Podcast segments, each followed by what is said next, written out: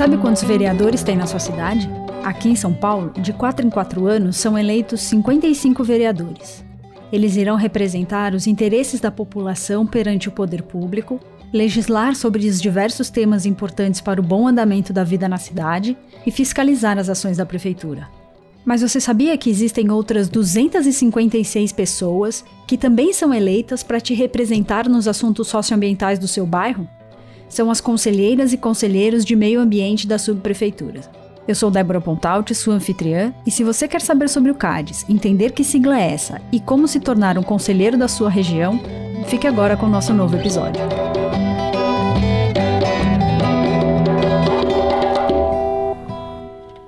Minhas boas-vindas para você que nos ouve. Chegamos ao final da segunda temporada do Janela Podcast. Em julho a gente vai estar tá de férias, mas em agosto tem nova temporada no ar. E se a gente abriu falando sobre o documento Guia da Uma Paz e do programa Carta da Terra em Ação, que é a Carta da Terra, a gente não podia fechar essa temporada que a gente falou tanto sobre engajamento, sobre dialogar com o diverso, sobre a importância de participar não tinha como ser outro tema para fechar a temporada que não fossem os conselhos de meio ambiente. Então eu trouxe aqui duas parceiras da Secretaria do Verde, dessas que acreditam muito na mobilização e no engajamento da população para a construção de uma cidade que seja mais justa e sustentável. E assim, quando o assunto é conselhos de meio ambiente, não tinha mesa melhor para eu formar. A Mara é a mulher guerreira que está à frente desse processo robusto de repaginação dos CADs. Maralina Matoso, seja muito bem-vinda. Se apresenta para quem está ouvindo a gente, contando sua relação com o tema. Olá, Débora, tudo bem? Em primeiro lugar, obrigada aí pelo convite, né? Tô, me sinto muito honrada de estar aqui com você. Bom, eu sou mestre em Estado, Governo e Políticas Públicas, né? E tenho como base acadêmica a área da gestão ambiental e a geografia. E assim, não pretendo aqui contar a história da minha vida, mas assim, para que vocês possam entender um pouquinho a minha relação com o tema, né? Eu sou originalmente o que eu digo é, normalmente que eu sou a pessoa sem teto, porque tenho aí um histórico com movimento de moradia. Sou de uma família de quatro irmãos, a mais nova, com uma mãe faxineira que não podia comprar uma casa. E aí minha mãe se envolveu com o movimento de moradia e em 82 nós conseguimos nossa casinha.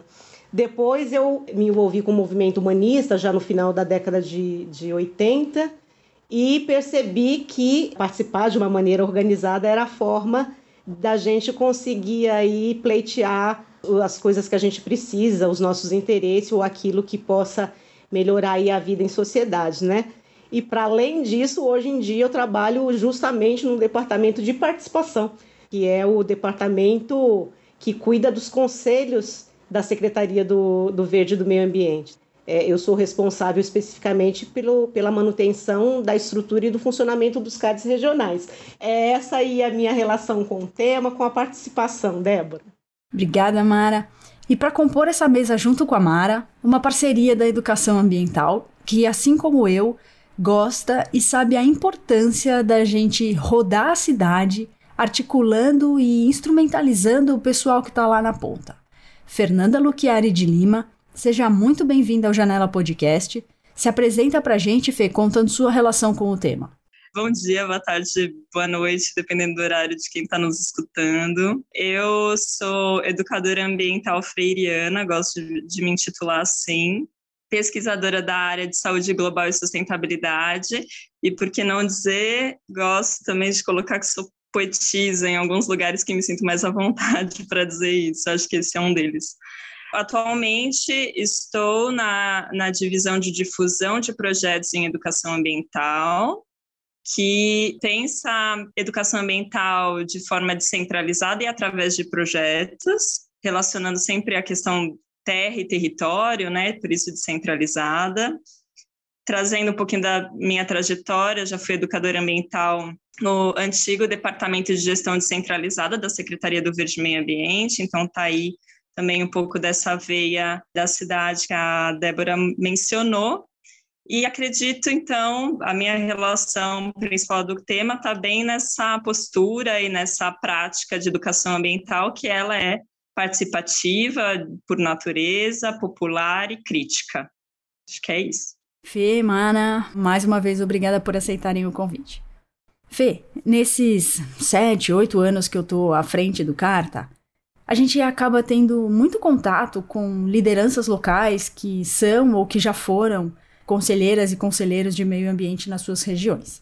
E fora quando eles vêm contar pra gente as conquistas, as realizações que eles conseguem nos territórios, uma das coisas que a gente mais ouve, e até numa generalização simplória, é de que ninguém tá nem aí, ninguém quer nada com nada, de que a população não quer se envolver. E isso sempre me provoca de que então a gente tem que trabalhar a sensibilização, o pertencimento, sei lá, de que a educação ambiental precisa fazer alguma coisa. E aí eu queria abrir essa nossa conversa com essa inquietação, te perguntando como que a educação ambiental pode ajudar ou contribuir com a participação social nessa busca por engajamento e uma cidade mais justa e sustentável. Uau, é super desafiador, viu, Dé? Mas é, a utopia está no horizonte aí para que a gente não deixe de caminhar. Eu entendo que participação social e educação ambiental estão imbricadas e uma coisa alimenta a outra, as duas se potencializam juntas. Porque a educação ambiental, com a participação social, qualifica seus processos, seus programas, seus projetos, suas ações, porque traz de fato as pessoas para discutir se aquilo é compatível com a realidade delas, se está atendendo às necessidades que elas identificam como necessidades, além de acionar essa coisa da apropriação, do pertencimento, do sentido cidadão, né, do que está sendo pensado, que eu acho que é uma coisa que você traz na sua fala. E a participação social, por sua vez, dentro das arenas participativas outras, quando ela bebe de paradigmas de, de educação ambiental, ela também se qualifica, porque ela não vai atuar só elencando demandas pontuais e individuais ou na fiscalização, entre aspas, o pessoal não está vendo que eu estou fazendo uma, umas aspas aqui, atribuindo juízo de valor se o poder público está fazendo ou deixando de fazer aquilo que tem que fazer, se tá legal, se não tá legal. Então, a participação sai um pouco desse lugar de fiscalização com as aspas e se qualifica participando de fato das políticas públicas, formulando isso junto, né? Pensando, propondo coisas no planejamento, na execução, na avaliação dos serviços públicos. Então, esses, esses serviços públicos eles tendem a melhorar em qualidade e em oportunidade quando a participação social ela tem essa perspectiva da educação ambiental crítica e emancipadora. E aí é importante falar também, Dé, que nem sempre a percepção pública percebe problemas socioambientais. Por isso que você falou da sensibilização e eu acho essa palavra é, muito estratégica para explicar isso. Eu entendo que não é porque existiu uma participação social que não identificou um problema que eu sei que existe, que eu vou falar, ah, então se tá tudo bem, tá tudo bem, então beleza, eu vou para casa. Eu acho que a educação ambiental é, tem uma grande responsabilidade que está imbuída nesse exercício de insistência ou de persistência, agora não sei qual é a melhor palavra, que vai chamar atenção para questões que antes não eram importantes, que antes não eram percebidas, por meio da sensibilização, que você falou muito bem porque o afeto afeta, né? E aí, afetando, eu me sinto corresponsável, me sinto chamado, convocado a agir, a fazer alguma coisa, a me organizar. E por ser transversal, a educação ambiental pode acionar temas ali que estão tá mais próximos da realidade da pessoa que está sendo atingida ali por algum contexto de problema socioambiental, por exemplo. Então, é bacana também trazer essa questão da, da transversalidade, porque quando eu comecei a participar de conselhos, porque era chamada não só no sentido da representação da secretaria, mas é, às vezes por questões de educação ambiental, as pessoas costumavam a sempre me olhar e falar sobre plantio. Plantio, horta, plantio, horta, não, tem, não nem consigo. Essa coisa de sempre associarem a educação ambiental, né, com, com fazer uma horta, né? É, com temáticas esverdeadas, né? Sim. E eu acho que é bacana dizer que, né, a gente atravessa, ultrapassa também essas temáticas. Claro que a gente fala sobre isso, é sobre isso também, meio ambiente. Mas nem sempre está claro e eu acho que intervir no conselho não é sempre para um curso, uma palestra, uma formação. Eu acho que a EA, como uma, uma ferramenta, como uma ideia né, que vai estar tá ali presente nessa arena de participação, ela vai mostrar que todos somos educadores que todos somos potentes de multiplicar algum tipo de informação. Para além da formação, também tem uma informação que às vezes é muito relevante para se fazer educação ambiental, para se desburocratizar um processo. Ai, tudo é muito difícil, eles reclamam, tal. Mas a informação desburocratiza, ela facilita o exercício da cidadania. Então, a informação no sentido da educação ambiental também é um super de um aprendizado, muitas vezes. E é isso eu acho que, que a gente tem a somar, né? Eu acho que as duas coisas se nutrem entre si, porque ambas buscam métodos ativos de intervenção na realidade para a transformação positiva dessa realidade. Às vezes com limitações, às vezes com dificuldades, beleza mas isso é um pressuposto da educação ambiental crítica e da participação social. E a participação não tem também uma regra, uma receita de como ser, de como se dá. Assim como a educação ambiental não formal, como já diz o nome, não tem uma forma de se dar, de acontecer. Mas na democracia participativa existem canais que legitimam a participação social e eu acho que o CADS é um, é um deles, que a Mara vai dizer pra gente lindamente aqui. Então você acha, Fê, que a educação ambiental ela humaniza a participação social? Olha, eu diria que a educação ambiental crítica ela observa os indivíduos como sujeitos políticos como sujeitos que são protagonistas do seu modo de viver e corresponsáveis pela realidade social da qual eles compartilham, sabe? Ela problematiza interesses e forças sociais, ela estimula metodologias ativas de escuta, é isso, né? Para você criar um diagnóstico de um projeto, você precisa escutar. Você não pode chegar lá falando, olha, eu vi aqui que tem um problema eu lá do alto do meu palácio, eu vi um problema e tal. É, até porque, às vezes, a pessoa até que identifica o problema, ela pode não estar tá sensibilizada para outras questões que, que podem ser mais problemáticas territorialmente falando do que aquela que ele, ela apontou. Então, não dá para ser uma lógica individual também, a educação ambiental, ela precisa ser coletiva, e quando eu falo educação ambiental crítica, é isso que eu quero dizer também sobre um, um movimento coletivo, de se agir localmente pensando globalmente, né, que aquilo não está restrito ao seu território e que tem problemas que são estruturais e que é preciso não se manter alienado às causas desses problemas, sabe? Apagando incêndios. Você pode sozinho, você não vai conseguir mudar nada sozinho, na verdade, né? Mas você pode não conseguir imediatamente alterar alguma realidade mas não se manter alienado à causa dela é importante também para se manter educador ambiental, vamos dizer assim.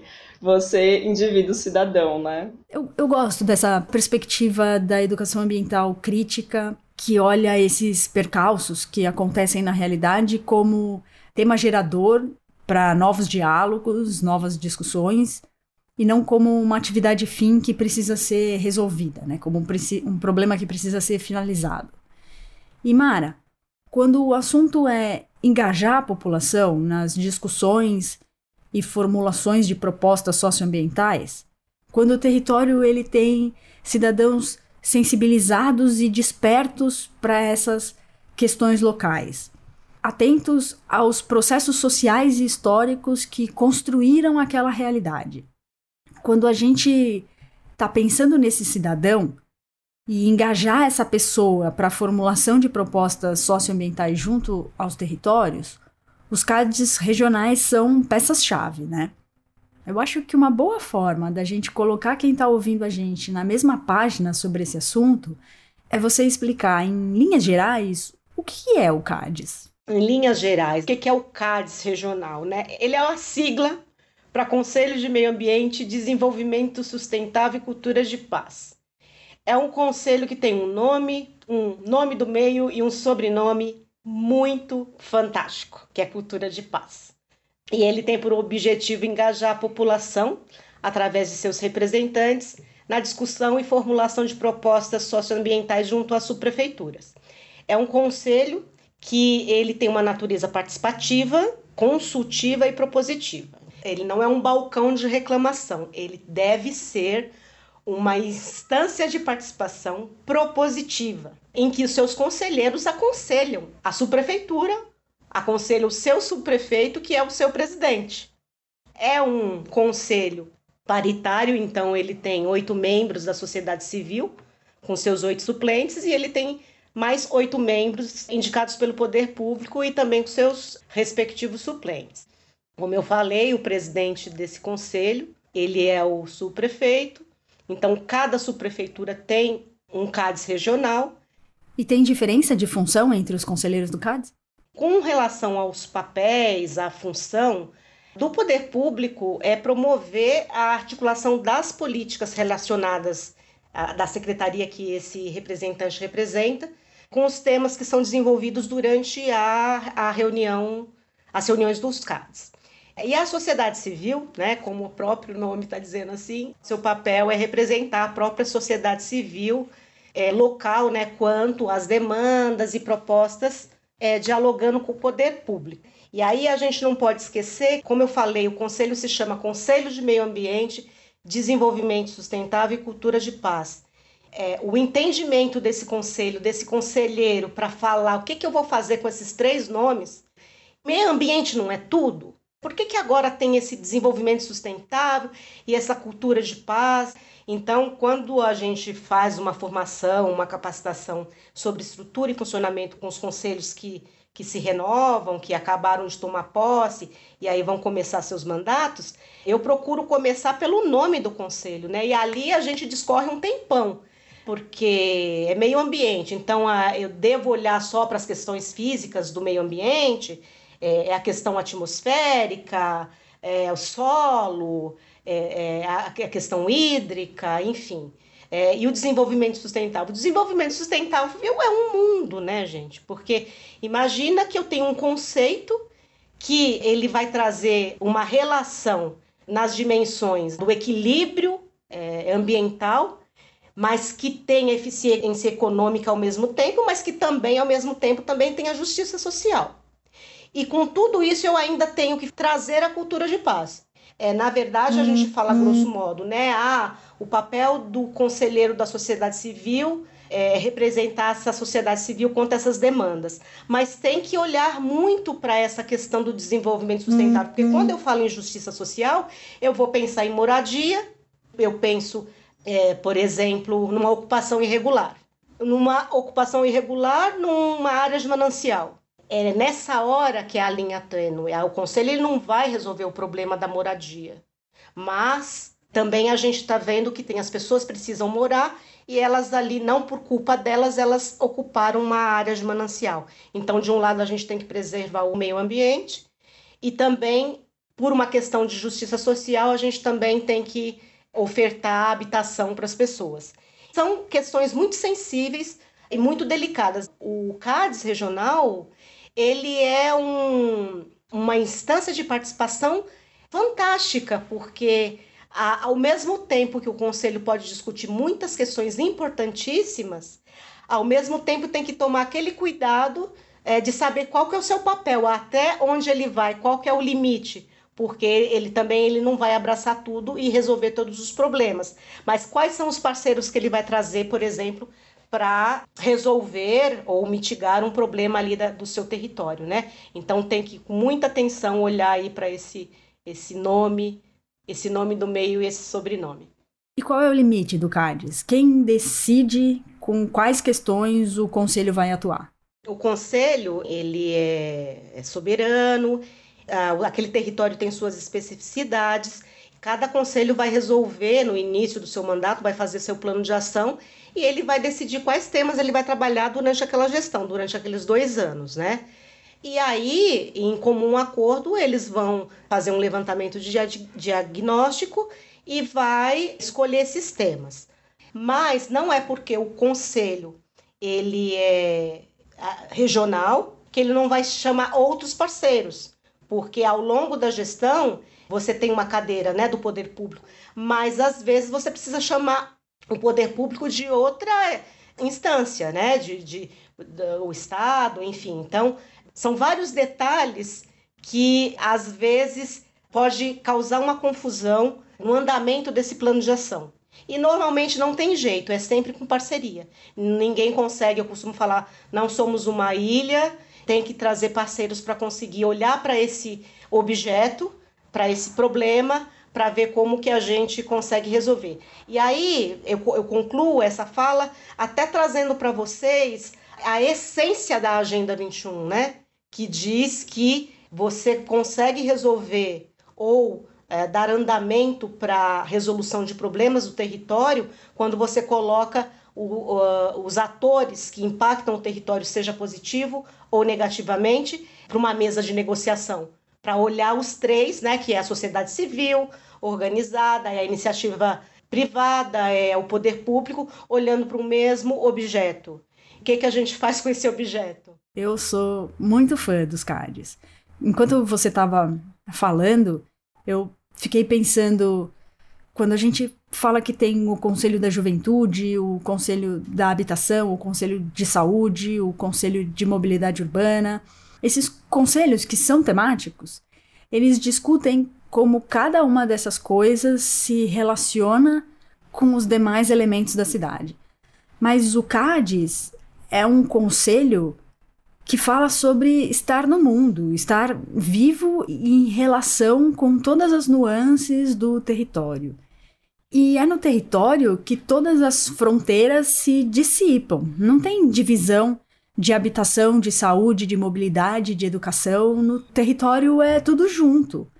A mãe que aluga uma casa é a mesma que pega o ônibus para ir no posto de saúde depois de deixar o filho numa creche pública.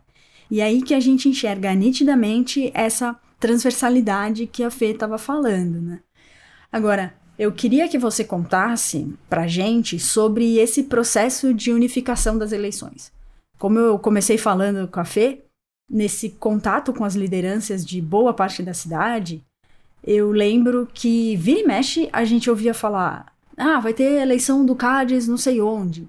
Ou os conselheiros de tal subprefeitura tomam posse amanhã. É, enfim, as, as eleições do CADES, elas não eram todas juntas. O que, que aconteceu que agora a gente vai ter um processo unificado de eleições? Foi por causa da pandemia? Foi atrasando alguns mandatos? Ou não? Isso já era uma proposta de vocês e já estava previsto para acontecer? Então, o desejo de unificar as eleições, é, até mesmo quando eu não trabalhava no, nos CADs regionais, sempre se falava, eu ouvia as pessoas que estavam envolvidas com os CADs regionais falando da possibilidade de unificar as eleições. Mas isso se mostrava algo quase que impossível. Por quê, Débora? Os conselhos foram sendo formados aos poucos. Eles não foram criados todos numa mesma data. E como ele tem uma gestão é, de dois anos, um mandato dura dois anos, nunca coincidia que um conselho, um CADES, terminava na mesma data. Este é um ponto. O outro ponto é um processo eleitoral, quando você abre, ele leva no mínimo 50 dias, desde o momento que você articula com a subprefeitura o início do processo eleitoral e que você vai conversar com os indicados da subprefeitura que vão ser responsáveis lá nessa subprefeitura pelo processo eleitoral, até o final, até o dia da eleição, quando tudo dá certo, você leva 50 quando dias. Quando tudo dá certo. Por que, que eu digo quando tudo dá certo? Porque às vezes você, é, você precisa fazer uma publicação e essa publicação ela não é publicada na data certa e você queima o cronograma. São vários os motivos do porquê às vezes a coisa não sai na data que precisa sair. Então, quando tudo sai certinho, levam 50 dias. E quando as coisas não saem certinhas, e muitas vezes isso acontecia, você tinha que fechar o edital e reabrir depois. Fechar o edital é cancelar aquele e começar de Começar novo? de novo. Entendi. E aí, é, por exemplo, você não tinha o número de inscritos suficientes para fazer a eleição. De candidatos? De candidatos. Você, você prorroga, prorrogava uma vez, acontecia de prorrogar duas vezes, e aí extrapolava os 50 dias, mas você não pode ficar eternamente prorrogando. Então, chega um momento que você tem que fechar o edital. Bom, esse, esse é um outro ponto. Todos os, as, os finais de semana, Débora, nós, lá no CGC, DEPAC, é, é essa divisão que abriga aí os conselhos do universo de participação da Secretaria do Verde. Então, ali você tem o Conselho Gestor de Parques, você tem o CADES Municipal, os CADES Regionais. Nós, da, da DEPAC, a gente vivia de eleições. É um cartório eleitoral. Porque todo final de semana você tinha duas ou três eleições de CADES para fazer. E durante a semana você estava fazendo aquelas tratativas, as reuniões de comissão eleitoral, a publicação, elaboração de edital e etc, e etc. Aí eu venho para a questão da nossa conjuntura, do contexto em que nos levou a conseguir unificar agora. Sim, claro que o contexto é o contexto da pandemia. Então, o ano passado, nós, nós conseguimos fazer apenas uma eleição no começo do, do ano, que foi em fevereiro, que foi Freguesia Brasilândia. E nós tínhamos vários processos eleitorais abertos e com datas marcadas para ter a eleição, em datas diferentes, como eu te falei. E nós tivemos que cancelar, suspender todos os processos eleitorais e, inclusive, suspendemos as reuniões presenciais, achando, acreditando que a pandemia não ia durar tanto como, né? E sabíamos que tínhamos que fazer alguma coisa. Quando a gente percebeu que a coisa só piorava, a grande preocupação foi com a participação social. Poxa, vai desmobilizar tudo. Se no presencial já é difícil, os conselheiros sabem disso, que a participação não é fácil, imagina desmobilizado. Como que a gente pega tudo isso depois? Como que a gente recomeça tudo isso, né? E aí a gente eh, elaborou a portaria 47, que é a portaria que recomenda a volta das reuniões de forma online. Inclusive essa portaria é muito interessante porque ela vai é, ela vai pensar naquele conselheiro que, por exemplo, não tem acesso à internet, porque esse conselheiro ele foi democraticamente eleito. Então, como que ele não participa se ele não tem internet? Porque uma coisa é você ter e-mail, uma coisa é você ter é, WhatsApp e conseguir falar rapidamente. Agora, você ter dados suficiente para bancar uma, uma reunião de duas horas é outra coisa. Os conselhos é, se organizaram, uns muito bem, e conseguiram retomar e se reuniram mensalmente bonitinho tal. Alguns mais ou menos e uns assim não conseguiram mas de modo geral foi uma coisa bacana. E aí o que, que a gente faz? Nessa portaria a gente prorroga os mandatos. Aqueles processos eleitorais que estavam marcados que foram suspensos é, a gente prorrogou aqueles mandatos. E também na portaria diz que aquele mandato que for vencendo ao longo da pandemia irá é, ser prorrogado também. E foi o que aconteceu. Nós chegamos no final do ano de 2020, começo de, de, de, de 2021, com todos os CADs prorrogados. Aliás, dos 32 CADs que nós temos, quatro estavam inativos, né, já vinham inativos, e o restante foi prorrogado. Significa que todos chegaram juntos. E aí, aquela data que eu falei para vocês que não dava certo, que não nunca a gente conseguia fechar aquela conta, a gente chega no final do ano de 2020 nessa situação, com todos prorrogados e ao mesmo tempo tendo que dar uma resposta para a sociedade. Porque você tem que cumprir uma lei, você tem que renovar os conselhos, você tem que fazer as eleições. E aí eu fiz uma reunião com todos eles para que eles tivessem um pouco mais de paciência que a gente daria uma resposta. E a resposta é essa: a unificação das eleições. E essa unificação vai ajudar a coordenadoria a trabalhar em outras frentes. É, unificação de eleição ela vai dar um fôlego para a gente incrível. É uma oportunidade de ouro, porque a gente vai deixar de ser aquele cartório eleitoral para conseguir olhar para aquilo que a gente não tinha tempo e nem pernas para olhar, que é para a formação e a capacitação dos conselheiros. Eu já estou imaginando o mundo perfeito. é, não é um mundo perfeito, mas a gente dá um pequeno passo.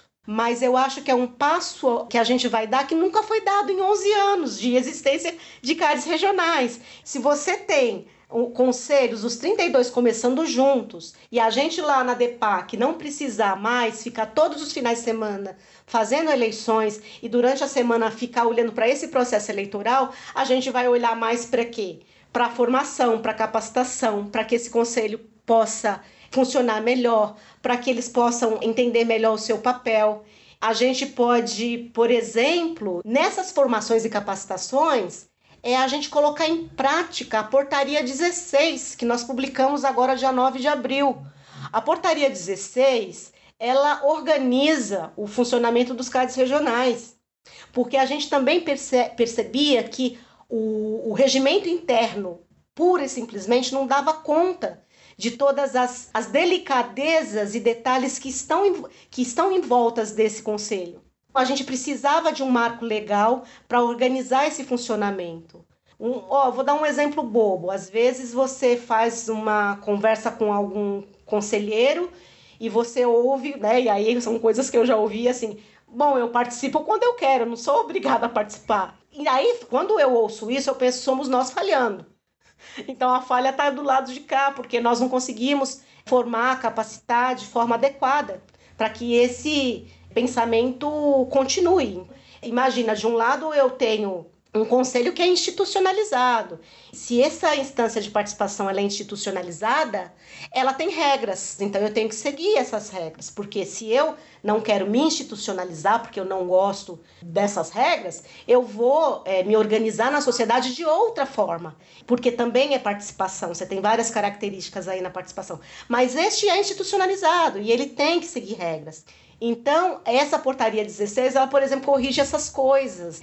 E, e assim, um outro exemplo de ter ouvido outro dia uh, um conselheiro que já está na sua segunda gestão falar que é, não sabia que as cadeiras do poder público, né, nós temos quatro cadeiras, duas cadeiras obrigatórias, mais duas que você tem que chamar, convidar, tem a preferência, e as outras são de livre escolha do conselho, porque o conselho vai falar. São das oito cadeiras do poder público, duas são obrigatórias Duas têm a preferência, mas as outras quatro, o conselho escolhe qual órgão público vai compor. É isso? Isso. Então, assim, você tem lá uh, oito cadeiras do, do poder público. Então, você tem a Secretaria do Verde e a Subprefeitura, que são obrigatórias.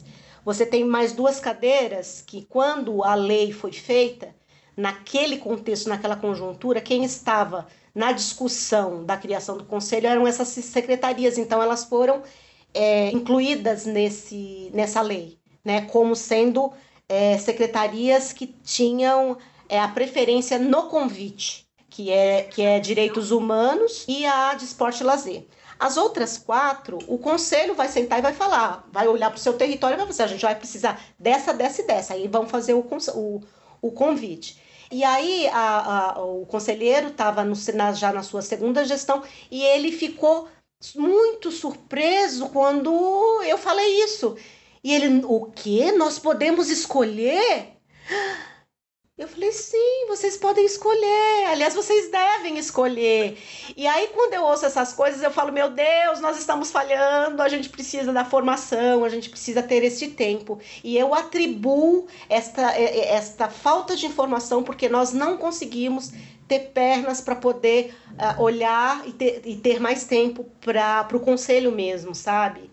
Então eu acho que eles sendo formados juntos, os 32 juntos, a gente dá posse, dá capacitação junto, eles já começam fortes. E tem uma outra questão aí que é não menos importante, não é ano eleitoral. Tem uma recomendação que diz o seguinte: para você não fazer eleição junto com as eleições municipais, estadual, federal, porque tem um conflito de interesse aí. Então você está lá fazendo as eleições dos CADs regionais ou dos conselhos gestores de parques, que também estão sendo unificados agora, né? Há todo o interesse, né, todo o esforço voltado para outra eleição.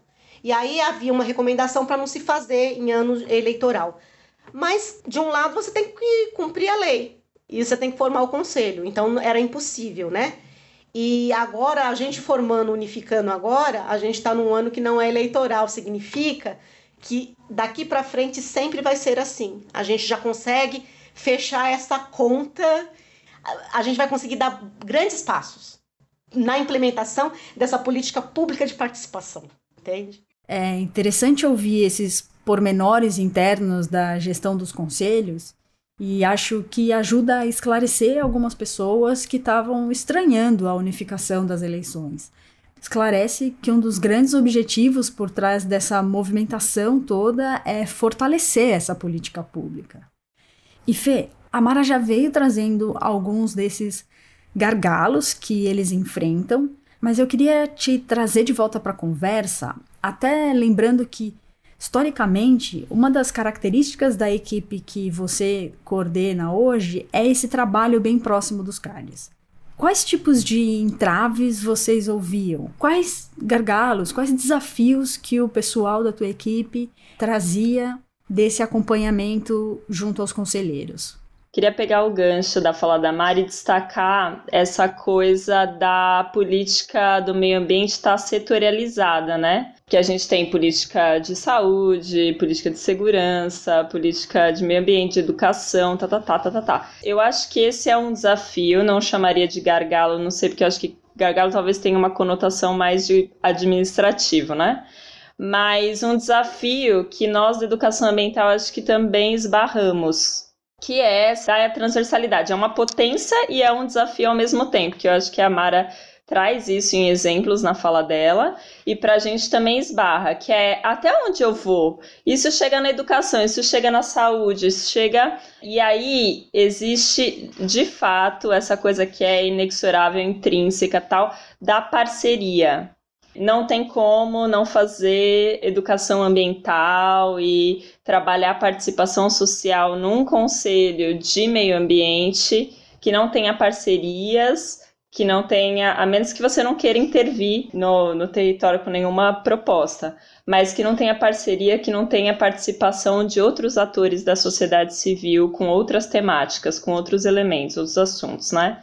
E aí eu acho que a, a, beleza, por outro lado, seria, de fato, a gente poder ambientalizar essas políticas públicas. E eu acho que existe espaço para isso. Então, já estou trazendo desafio, já estou falando um pouco da potencialidade que talvez seja é, um, um, passo depois, mas vou falar agora, que é, é justamente poder unir o meio ambiente que está nessas diversas secretarias, eventualmente, né? Eu estou pensando aqui por alto, na saúde, o PAVES, na Secretaria de Educação também tem um núcleo de educação ambiental. Uh, na Defesa Civil você também tem educação ambiental. Tem várias outras secretarias fazendo educação ambiental e poder trazer isso, não necessariamente educação ambiental, mas ambientalizando suas práticas e poder trazer isso para discussão junto com as nossas pautas, com as nossas agendas, para mim é o que há de mais participativo também. Existe uma parceria que é institucional e que também é necessária, né? Porque, de novo, eu também não posso, do, do alto da minha arrogância, falar que o meio ambiente é o mais importante de todos, entende? Não dá. A gente precisa entender isso como algo integrado, porque, como você falou mesmo, na realidade essas coisas estão desfronteirizadas, né? Estão tudo integrado, integradas. E aí, mais desafios, então, eu acho que seria a própria questão da desigualdade social, porque a participação envolvendo pessoas em posições desiguais na sociedade fica comprometida, a quantidade de tempo para se dedicar à participação, o deslocamento, é, o valor né, desse deslocamento eventualmente, é, a disponibilidade de estar num lugar X, Y o acesso à informação, o acesso à internet, agora em tempos de pandemia também. Tudo isso fica comprometido a partir da desigualdade, acho que esse é um ponto. A questão do individualismo, que não, não afeta a todos, gente. Tudo que eu tô falando aqui, nada é pessoalizado e nem generalizado. São casos, né? mas tem também essa postura individualista que é um desafio para trabalhar, é, de pessoas que não estão reconhecendo que existe um problema que é coletivo, que é territorial, que eventualmente nem conhece muito bem o território mas que identifica um ponto viciado na frente da casa e fala: eu quero ir para o CADES para tirar isso, ou coisas muito pontuais que afeta ele, que faz ele ir para ele, ela, enfim, não binários, irem para o CADES para reivindicar. Então não é uma demanda coletiva, é uma demanda individual e que às vezes acaba querendo sobrepor as suas, as suas prioridades, a sua necessidade sobre outras, que pode ou não ser uma coisa mais importante, mas enfim, aí vira espaço de disputa e não de diálogo, né? E eu acho que como representante da secretaria, acho que um desafio talvez seja o de uma postura mais balcão, né? Não uma, uma postura participativa de vamos construir uma agenda juntos, qual que é o interesse da gestão nosso e caminhar para um objetivo comum, mas o de ah, me traz uma furadeira, me traz uma batedeira, um estojo, um lápis. Mas isso acontece porque não entende, existe uma distorção do papel do servidor e do papel do conselheiro ali, né? Isso é um outro desafio que eu identifiquei aí a partir da minha experiência. A Mara falou, né? Esse conselho tem um nome, um nome do meio e um sobrenome. E com certeza quem idealizou esses conselhos, que por essência junta pessoas muito diversas, com olhares diversos, para dialogar e aconselhar o poder público sobre um assunto que é transversal.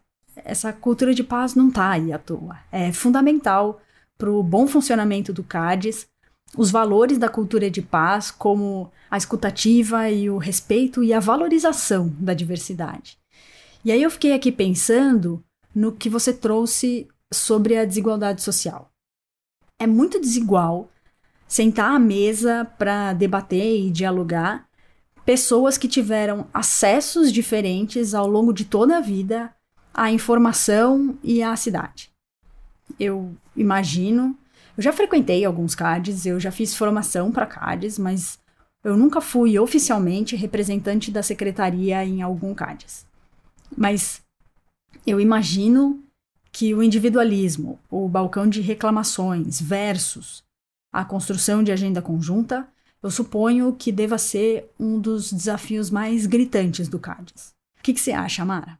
Sim, é um dos grandes desafios porque a gente percebe em muitos, em muitos deles, esse balcão de reclamação. E aí a dificuldade em traçar planos claros né, de ação. Mas também, falando de gargalos, né, que você estava dizendo, para mim, é o cuidado com o conselho por parte de todos os envolvidos. O que, que eu quero dizer com isso? Os conselheiros do poder público e o da sociedade civil os interlocutores que a subprefeitura indica no conselho e os subprefeitos. Para mim, isso é um grande gargalo, porque se só uma parte cuida, esse conselho vai ficar capenga, sabe? Não sei se eu entendi o que você está querendo dizer. É isso, você tem um conselho que você tem é, você tem que ter uma. A pessoa que está ali tem que querer estar tá ali, né? Principalmente se ela for do poder público. E, e precisa, porque tem uma questão que é, é, é um papel. Tá lá, você é, você, você foi indicado para esse papel. Tá lá, né? E aí eu estou dizendo de qualquer um. Eu estou falando do conselheiro do poder público. Quando eu falo conselheiro do poder público, então eu vou falar do nosso representante do Verde lá no como lá na cadeira. Então, se ele foi indicado, ele tem que estar lá. Ou das outras secretarias que foram indicados, se eles forem indicados, eles têm que estar lá. O conselheiro da sociedade civil, porque, como eu disse para você, eu já ouvi o que falou, eu não sou obrigado a ir na reunião, né? E o subprefeito é o presidente, tem que estar lá. Então, eu estou dizendo como um todo, né? É um, é um conselho que, quando uma das partes ela deixa a desejar, é, a coisa ela não flui de forma adequada. É por isso que eu falo, o cuidado com conselhos de uma forma geral. Então, para mim, isso é um, é um gargalo, né? E aí eu penso que com essa unificação a gente vai ter, mais uma vez eu digo, não, não, eu sei que a gente não vai resolver os problemas todos, né? Eu sei que a gente tem um mundo, um mundo é, ideal e um real mas eu penso que até mesmo fazer essa sensibilização com todos esses atores que estão é, envolvidos nesse conselho porque a nossa falta de tempo, por estar fazendo eleição, eleição, eleição, uhum. ela passa por essa sensibilização com todos esses atores aí. Então não é só o conselheiro da sociedade civil, os nossos representantes lá do Verde. Então a gente tem que pegar os subprefeitos, os interlocutores, os das outras pastas que são indicadas. Enfim, é o conselho todo. Porque eu penso que uma vez que a gente tiver esse conselho formado, né, a gente vai conseguir elaborar uma estratégia, fazer um projeto de como a gente vai é, atuar nisso, fazer um plano aí de como que a gente vai atuar para melhorar o funcionamento desse conselho, né? É, e aí eu não estou dizendo para aqueles que entendem, porque tem muitos conselheiros que entendem o seu papel, que sabe que tem uma, uma regra, que tem um regimento, porque se você fez tudo o que você podia e mesmo assim você não teve uma resposta, aí você pode ir no Ministério Público, não é isso? Mas não adianta você sobrecarregar o Ministério Público com coisas que poderia ser resolvida ali naquele espaço. E às vezes não é resolvida porque a gente não sabia qual o caminho que a gente tinha que trilhar até esgotar esse caminho e aí sim falar, não tem jeito, agora eu vou no Ministério Público. Porque às vezes o Ministério Público nem consegue resolver, tem lá um calhamaço de reclamações e às vezes aquelas que são que poderia estar tá sendo atendida tá lá no final do calhamaço porque às vezes chega uma, umas que não, não precisariam estar ali.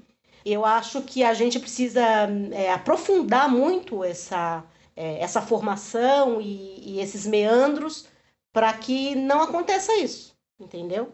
para que a gente, para que o conselheiro ele se instrumentalize. Fê, quando a Mara, diante da postura de alguns conselheiros, fala: "Ah, a gente errou", eu imagino que ela esteja falando a gente, a divisão, né, o departamento onde ela trabalha. Mas fica gritando para mim um calma lá, esse BO não é só seu não. A educação ambiental falhou aí.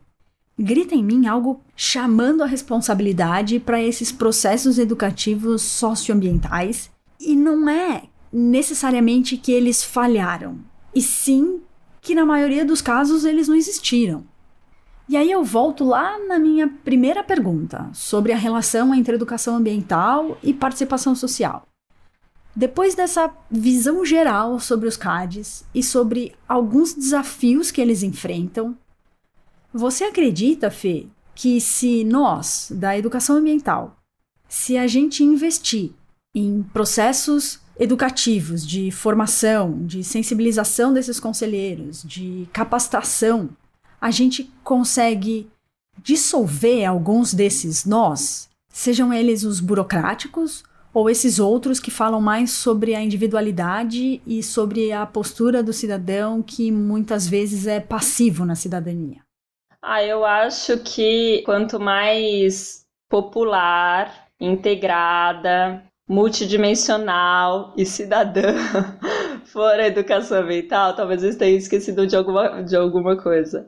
Mas é, quanto mais ela, eu acho, contemplar esses elementos, mais próxima à realidade mesmo é, social a gente vai estar, tá, sabe? A gente vai otimizar esforços com o poder público, o poder público vai estar tá indo para o lado, a gente vai acompanhar, a gente vai fortalecer as ações, a gente vai ajudar a aperfeiçoar o que está sendo proposto, propor coisas também. Eu, eu acredito que essa educação ambiental ela tem sim uma potência transformadora. Eu tenho vontade de traçar essas características para lembrar que é preciso sensibilizar as pessoas para o problema. Seria uma abertura do uma, olhar. Uma, uma né? abertura do olhar e da escuta, né? Então eu acho que pensar na sensibilização, ajudar nessa compreensão, né, que eu estava falando sobre instrumentalizar com, com formas de, com jeitos diferentes de entender o mundo e que não precisa, precisa necessariamente ter uma intencionalidade pedagógica, expositiva. Tô lá com meu slide, oi gente, deixa eu apresentar aqui para vocês uma não coisa. Não é sobre dar aula, né? É, eu acho que sim. Participar da formulação do problema, sabe? Junto. Eu acho que isso ajuda ajuda a pessoa a entender a realidade cotidiana dela e entender que é importante atender aos interesses da coletividade, sabe? Que também vai beneficiá-la, porque ela faz parte desse, desse todo. Então eu acho que é isso, sensibilizando, participando dessa compreensão de mundo e também se autocriticando, porque o, o educador ele precisa estar se repensando sempre, né? Ele não, não numa postura apartada e se organizando para alcançar determinados resultados. Lógico, a educação tem que ter ação.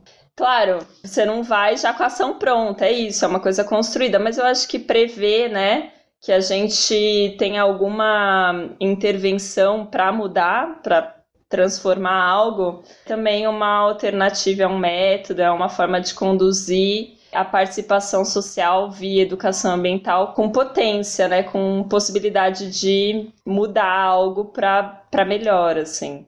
Então, acho que são esses três elementos só que eu, que eu colocaria: sensibilização, compreensão e organização para mudar a realidade. Assim.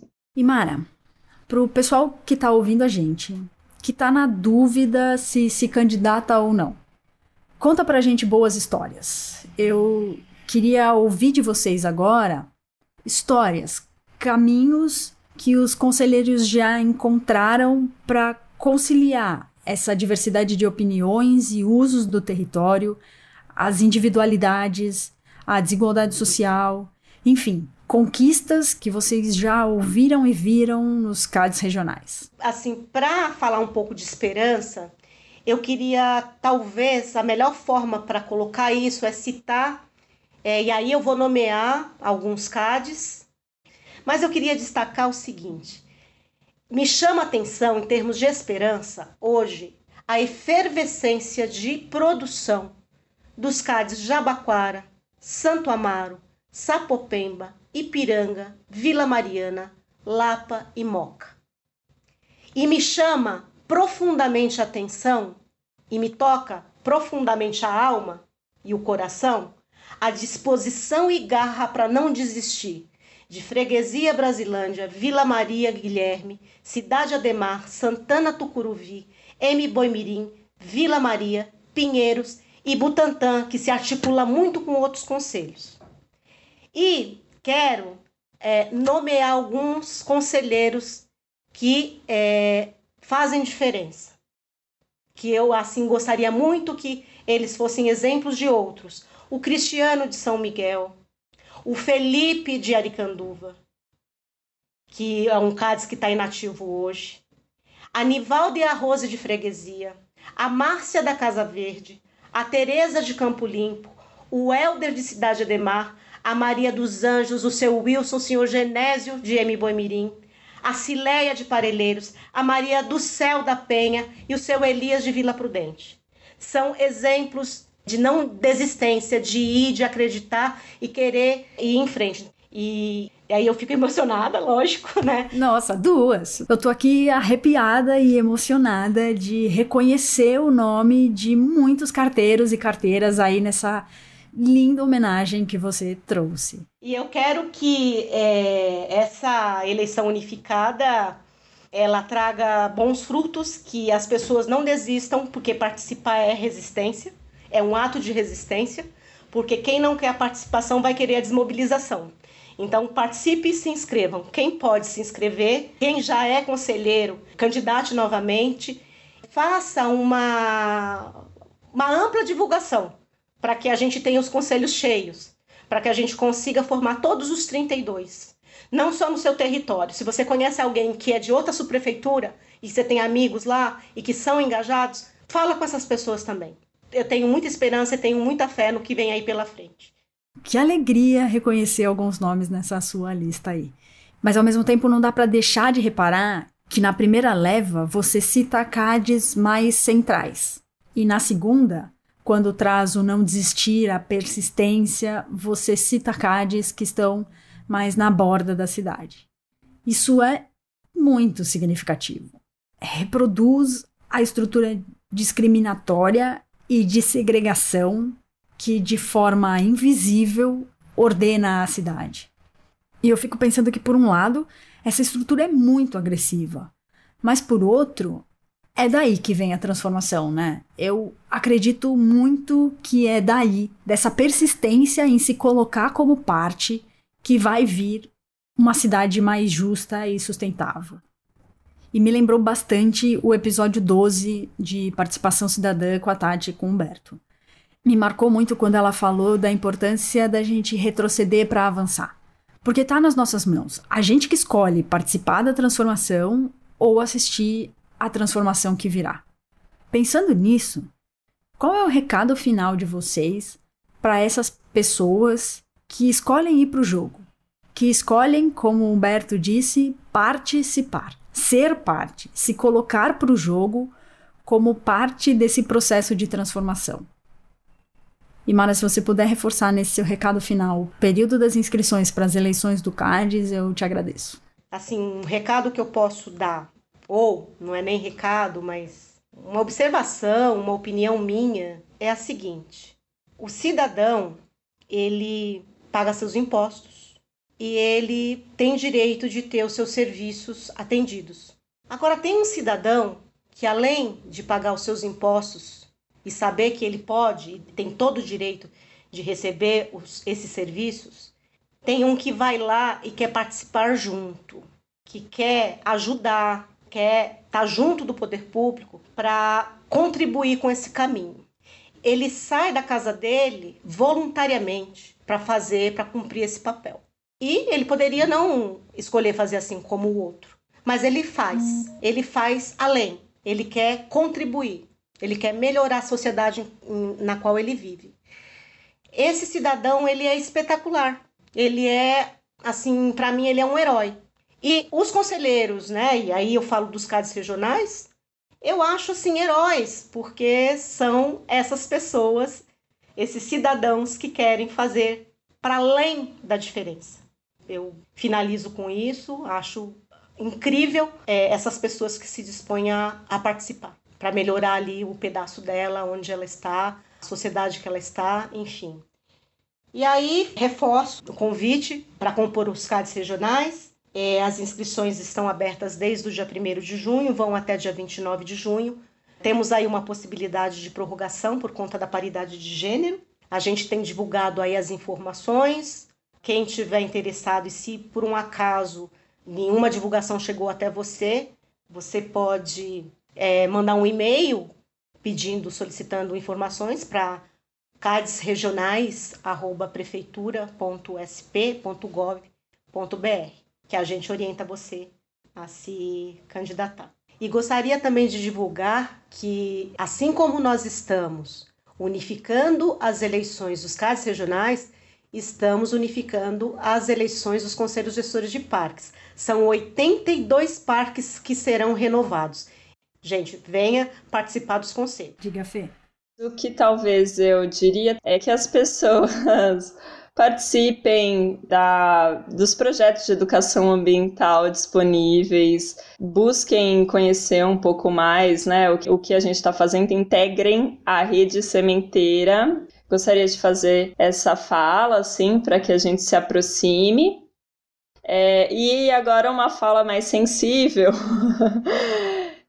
Eu queria dizer, assim, para as pessoas pensarem mesmo em como vitalizarem essa participação, né? Não desistirem da vida pública, do futuro da vida pública, porque às vezes a gente vive muito hoje, tá mais difícil hoje, não sei o quê, e corta um pouco essa perspectiva, né? É, pensar em dilatar um pouco esses desejos, pensar que vive numa cidade e que ela é uma rede integrada e que é possível viver com solidariedade, né, com redes de solidariedade, não só de interesses, que é possível é, segurar um pouco a sua demanda pelo outro, né, para conseguir viver bem nessa perspectiva, né, de, de participação, de movimento daquilo que é a política pública. Eu acho que é importante pensar que a política pública é direito e não privilégio e buscar por esses direitos sociais. O meio ambiente ecologicamente equilibrado é um direito social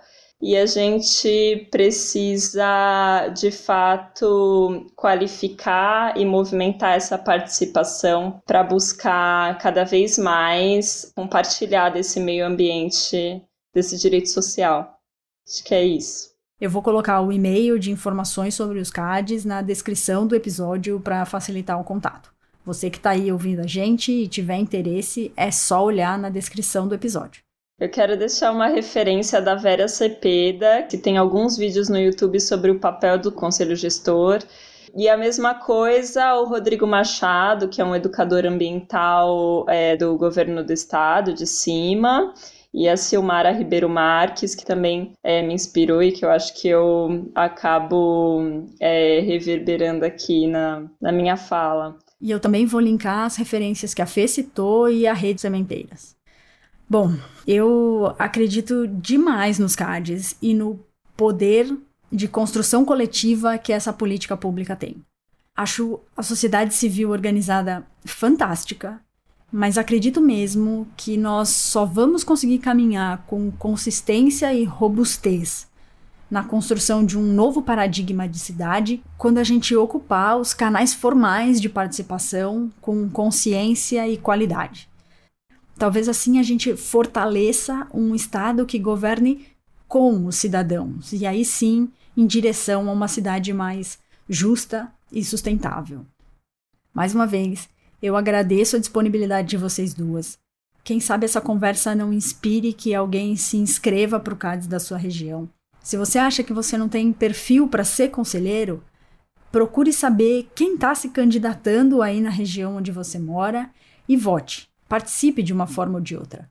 Busque informação no site da subprefeitura sobre quando acontecem as reuniões do CADES, aproveita que elas estão sendo online e dá uma olhada, enfim, participe.